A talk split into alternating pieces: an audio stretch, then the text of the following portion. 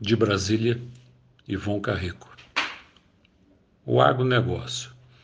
Não é de hoje a vocação agrícola do Brasil.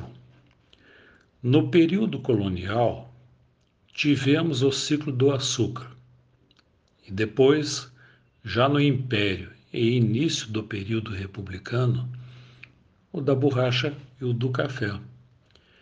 Este último findou em 1930, em decorrência do crash da Bolsa de Valores de Nova York em 1929.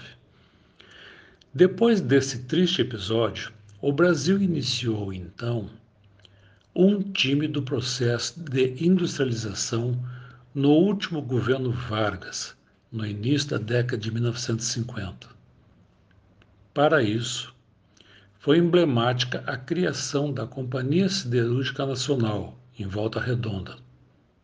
Assim, logo após, já nos anos 70, a indústria chegou a representar 20% da composição do PIB.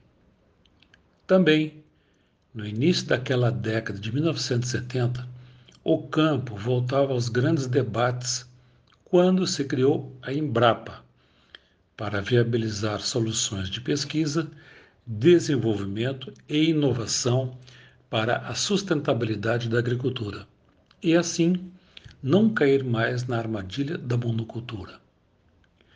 A Agenda de Desenvolvimento daquela ocasião previa a coexistência da expansão agrícola com a industrial.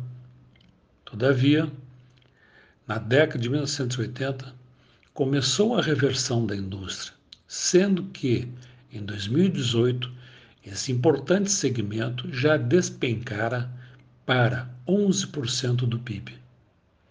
Políticas governamentais ou a falta ou a inadequação delas foram determinantes nesse acentuado declínio.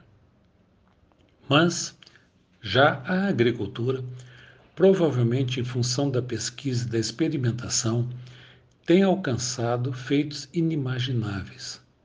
A Folha de São Paulo, edição desta data, informa que o valor bruto da produção deverá superar 1 trilhão e 100 bilhões de reais este ano. As exportações ficarão acima de 115 bilhões de dólares e a produção de grãos 253 milhões de toneladas. Quiçá esse sucesso reverbere nos discursos dos candidatos para 2022, para que consigamos sair de vez de uma economia primária calcada quase que exclusivamente no agronegócio, para uma economia também de bens e serviços com valores agregados e, assim, decolar para um patamar de maior desenvolvimento. Obrigado.